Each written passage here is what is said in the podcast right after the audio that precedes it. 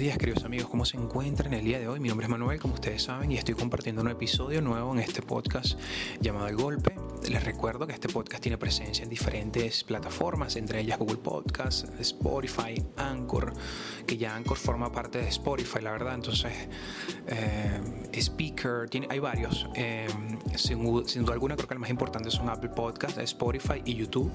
Pero si ya conoces este contenido, si ya me conoces y no lo has hecho aún, por favor, te invito a que, te suscribas. Si no lo has hecho todavía, bueno, invito, te invito a que esperes que se acabe este episodio. Y si te gusta el contenido, bueno, lo hagas. Es la única manera que le pido a la gente que me apoye en este pequeño proyecto.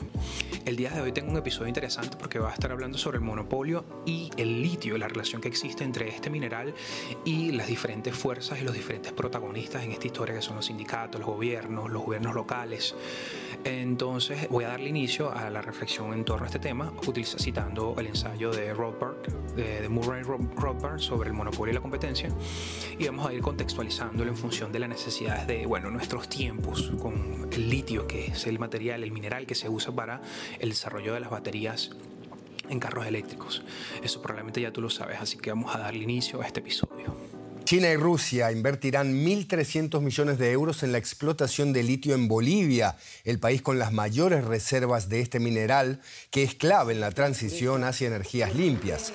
La rusa Uranium One Group invertirá 578 millones de dólares en una primera planta en el salar de Pastos Grandes y la china CITIC Guan gastará 857 millones de dólares en una segunda planta al norte del salar de Uyuni. Monopolio y competencia es el nombre que lleva el ensayo escrito por Murray Rothbard, que es un economista y teórico libertario. En este libro, Rothbard examina y critica la teoría económica convencional sobre los monopolios y la competencia.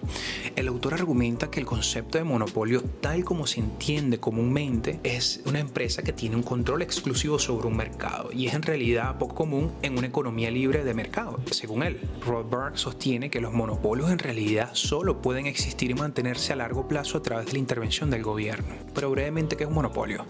Seguramente usted lo sabe, pero lo vamos a refrescar acá. Monopolio es una situación del mercado en la que solo un productor es el que comercializa un producto o servicio y no existen otros competidores en el mercado que puedan ofrecer lo mismo. Ejemplos son Microsoft, Telmex, Saudi Aramco, la compañía de petróleo estatal de Arabia Saudita, Nisorge Inc., que es una, una compañía de gas y electricidad en Estados Unidos, Facebook, AISA, eh, bueno, hay varias, Telefónica, en en, creo que es en, España. Según Rothbard, los monopolios se forman cuando un gobierno otorga privilegios especiales a ciertas empresas o industrias como subsidios, regulaciones, favores o barreras de entrada artificiales. Estos privilegios permiten que las empresas dominantes ejerzan un poder de mercado y excluyan a los competidores. Por ejemplo, me encantaría hacer referencia en este episodio, como les venía diciendo antes, sobre la relación del litio y el monopolio en países donde hay mayor concentración de este elemento. Estos países son Bolivia, Argentina, Chile. Bueno, Chile tiene 11 millones de toneladas, Estados Unidos tiene 12 millones de toneladas. En estos países hay una concentración del control sobre la producción y explotación de este recurso por parte de un número limitado de actores. Estos actores pueden ser empresas nacionales o internacionales que obtienen concesiones o derechos exclusivos de, explotación de las reservas de litio, donde se encuentra este mineral. Probablemente el ejemplo de mayor envergadura pudiese ser Yangtze Ganfeng Lithium. Esto es un nombre chino. Esta empresa fue fundada en el 2000. Eh, tiene una capitalización de mercado de 27 mil millones de dólares. Y bueno, y a pesar de que tiene su sede en China, también bueno, tiene sus recursos, tiene sus, sus sus tentáculos se extienden hasta Australia, Argentina y México. El control de la producción de litio por parte de un pequeño número, pequeño número de empresas puede llevar a una situación de oligopolio o incluso monopolio en el mercado del litio. Estas empresas pueden ejercer un poder significativo sobre los precios y las, las condiciones del mercado, limitando la competencia y controlando la oferta global de este mineral tan importante. Este control concentrado de la producción del litio puede tener implicaciones económicas, geopolíticas y medioambientales. Económicamente porque puede generar una dependencia de los precios y la disponibilidad del litio, lo que puede afectar a las industrias que dependen de este elemento. Geopolíticamente porque bueno, puede generar tensiones y conflictos entre países productores y consumidores, así como entre otras empresas, otras empresas que compiten por acceder a estas reservas de litio. Creo que sin, duda alguna este es el factor más importante y probablemente usted ya entiende este referente por supuesto, por el petróleo, que ha sido un elemento importante a nivel de los conflictos geopolíticos. Medioambientales, bueno, la extracción intensiva de este producto, de este mineral, perdón, puede tener impactos negativos en los ecosistemas globales y en las comunidades. Uno de los dilemas que tienen los gobiernos es cómo asegurar que parte de esa riqueza generada por la explotación del recurso se quede en los países, eh, en sus países, pues. Nadie quiere quedar atrapado en negociaciones cuyos resultados sean percibidos como desfavorables para el país frente a las grandes mineras, como los costos políticos, económicos que eso puede realmente conllevar. Usted si vive en Latinoamérica o en México sabe que eso es un, eso sucede todo el tiempo con el, con, con, con el poder político, sobre todo con el PRI, el PAN, eh, por poner un ejemplo.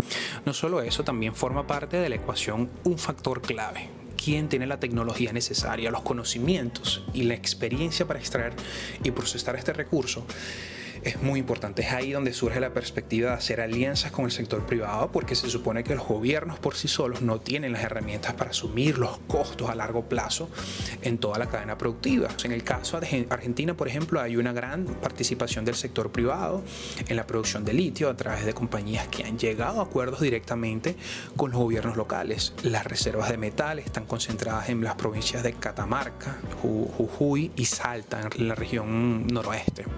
El otro extremo, por ejemplo, es Bolivia, donde los gobiernos de Evo Morales y Luis Arce han insistido en que el mineral debe estar bajo el completo control del Estado. A final de enero, la empresa estatal Yacimientos de Litio Boliviano firmó un convenio con el consorcio chino Carl Brunt CIMOC. La verdad es que pronunciar este nombre está muy difícil, lo pondré en pantalla, pero estos complejos industriales, eh, ellos hicieron una inversión multimillonaria en, unos complejos industriales en los salamares de Uyuni, Potosí y Coipasa, en Oruro. Recordemos que eh, Bolivia ha sido un pionero en, en la estatización o en la democracia democratización, si se puede decir, de este recurso, porque ellos hicieron esto hace 14 años. De hecho, el presidente de México, Andrés Manuel López Obrador, le pidió consejos a, a Bolivia de cómo, cómo hicieron ellos esta, esa transición para eh, nacionalizar este recurso. Ahora, América Latina tiene una larga historia de conflictos en torno a la extracción de minerales por parte de las grandes corporaciones. Esto ha sido, eh, que han sido, bueno, acusadas de obtener millonarias ganancias y generar mínimos beneficios para los países de la región. Con el boom del litio, los gobiernos de Boric en Chile,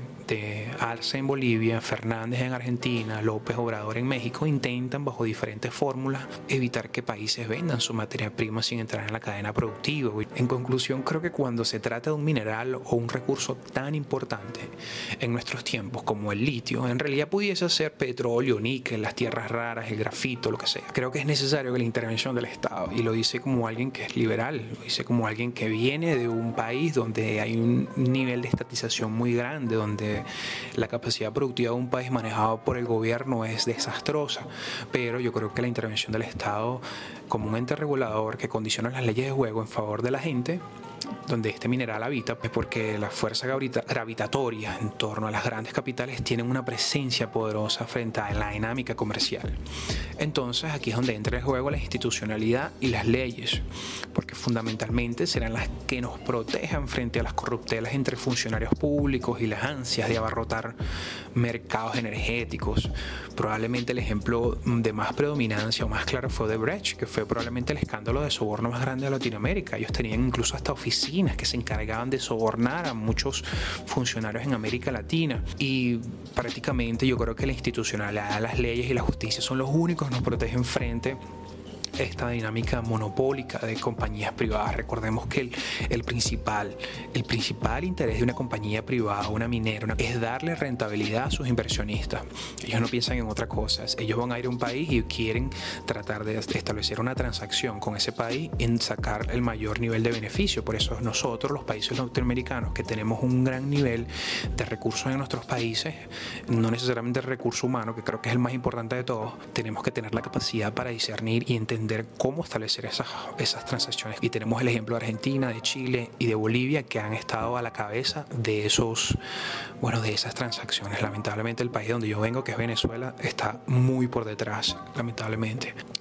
recordemos que Australia también tiene una presencia importante, pero Australia es un país de primer mundo, las leyes son, se respetan las leyes, estamos completamente alejados de esa realidad, pero eh, son, tienen una compañía mineral allá que es muy importante. El punto es que déjame en la, casilla de descripción, déjame en la, casilla de los, de, los comentarios que piensas. Y bueno, nada, hemos llegado al final de este episodio, espero que te haya gustado y espero verte en una próxima oportunidad. Les recuerdo que mi nombre es Manuel y bueno, nada, los veo próximamente.